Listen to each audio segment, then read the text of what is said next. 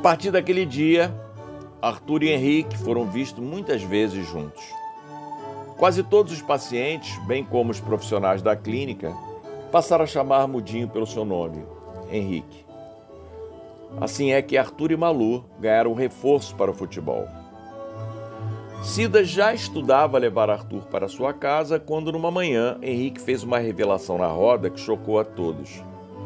A roda, como foi dito antes, era aquela reunião em que todos os pacientes, sentados no gramado, falavam de coisas importantes para eles. Uns desabafavam, outros questionavam, sempre com a intermediação da terapeuta. A época em que era conhecido como Mudinho, Henrique nunca havia se pronunciado na roda, o que reforçava ainda mais o seu apelido. Um dia, depois de uma fala de Arthur comentando a saudade que tinha de sua tia e dos amigos que fizeram na comunidade que morou, Henrique pediu a palavra e todos pararam para ouvir. Afinal, aquele era um momento único.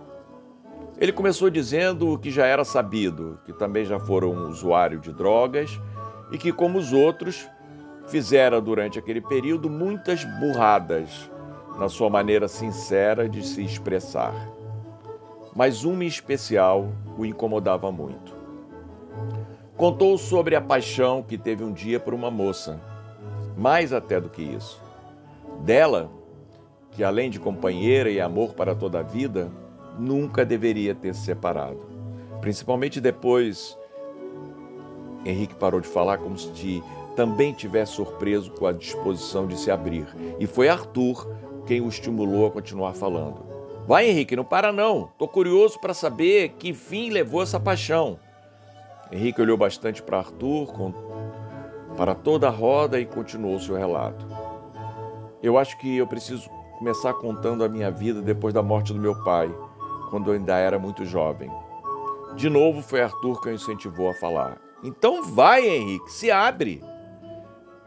Aquele jeito abusado de Arthur fez com que todos acabassem rindo. O ambiente descontraiu e Henrique se sentiu encorajado a prosseguir. Lembro que sofri bastante com aquela separação. Henrique parou para respirar e continuou contando sobre a sua infância. Disse que a dificuldade financeira de sua família com a perda do pai passou a ser muito grande. Sua mãe precisou fazer vários bicos até trabalhar de doméstica para dar de comer aos filhos. Ela saía de casa muito cedo para trabalhar e só voltava à noite. Os filhos ficavam sozinhos na rua e foi nessa época que ele se juntou a outros garotos para fazer uns ganhos e começar a experimentar as drogas. Arthur não se conteve e comentou com um amigo: Pô, tu caiu nessa? Eu trabalhei com indolação da droga, mas nunca quis experimentar. Tá louco? Eu vi os caras lá doidão, implorando por uma raspa, roubando para poder se drogar. Tô fora. A terapeuta interveio. Arthur, de futebol eu sei que você entende, né? Hoje a bola tá com o Henrique. Quando ele acabar, você conta a sua história. Tá bem assim? Claro, doutora. Continua aí, Henrique. Essas coisas não têm importância alguma para vocês, falou Henrique. Todos contrariaram a opinião dele e Malu discretamente fez um sinal para Arthur para que ficasse de boca fechada. Vamos, Henrique. Estamos todos curiosos para saber esse... desse seu grande amor, disse a terapeuta. Acabei indo morar na Cracolândia. Todos os outros pacientes balançaram a cabeça, como que sabendo muito bem o que era aquela experiência. Isso deu mais um pouco de coragem para Henrique continuar desabafando.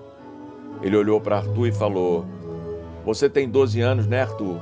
Isso. Pois é. Eu poderia ter tido um filho um pouco maior do que você, talvez 13, 14 anos. E contou que, ao conhecer o amor da sua vida na rua, se apaixonou na hora. Entre um cachimbo de crack e outro, eles transavam lá mesmo, e ela engravidou. A loucura era tanta que nem tiveram muito tempo para comemorar. O vício continuou cada vez mais forte e a barriga maior. Não poderia dar certo, né? Meu filho já nasceu morto. O silêncio no grupo era muito mais que respeitoso. Era solidário ao sofrimento de Henrique. O garoto, na inocência de seus poucos anos de vida, ousou afirmar: Pô, vocês foram muito burros. A ingenuidade dele relaxou o clima e alguns até riram. Tem razão, Arthur. A gente ainda tentou se tratar, mas caiu no vício novamente. Todos vocês aqui sabem como é difícil largar o crack, né? A terapeuta, a terapeuta aproveitou para falar um pouco. A essa luta, vocês vão levar o resto de suas vidas. Todos aqui sabem, é só por hoje. Você quer falar mais alguma coisa, Henrique? Já falei até demais.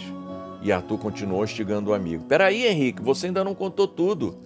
Vocês continuaram juntos, tentaram outra vez. O que, que aconteceu depois? Eu lembro vagamente que procuramos uma assistente social. Ela nos encaminhou para uma clínica de recuperação, mas acho que não ficamos muito tempo lá, não. Ele parou, mas Arthur queria saber mais. E aí, Henrique? Continua contando. Não me lembro mais. Só sei que voltei para as drogas até eu encher o saco daquela vida que estava levando e sumi no mundo. Foi para onde, quis saber Arthur. Minha mãe me encontrou, me mandou para Goiás, uma cidadezinha chamada Alto Paraíso. Ela tinha uns parentes distantes lá, mas eu fiquei muito pouco tempo, claro. Na primeira oportunidade, peguei um ônibus e voltei para o centro de São Paulo. Dessa vez foi a terapeuta que perguntou: E a paixão da sua vida? Voltou a vê-la? Perdi por completo o contrato com ela. Anos mais tarde, soube que ela tinha tido um filho, mas que tinha abandonado ele. Mais uma vez foi Arthur quem descontraiu o ambiente. Esse filho era seu de algum chifre? Todos riram, inclusive Henrique e a terapeuta encerrou a conversa. Já estava na hora do almoço. Cida havia acompanhado aquela reunião mais com, por preocupação com Arthur do que com Henrique e achou a história muito parecida com a do nascimento do neto, inclusive pela proximidade da idade de Arthur com o filho, que Henrique achava que na sua paixão poderia ter tido.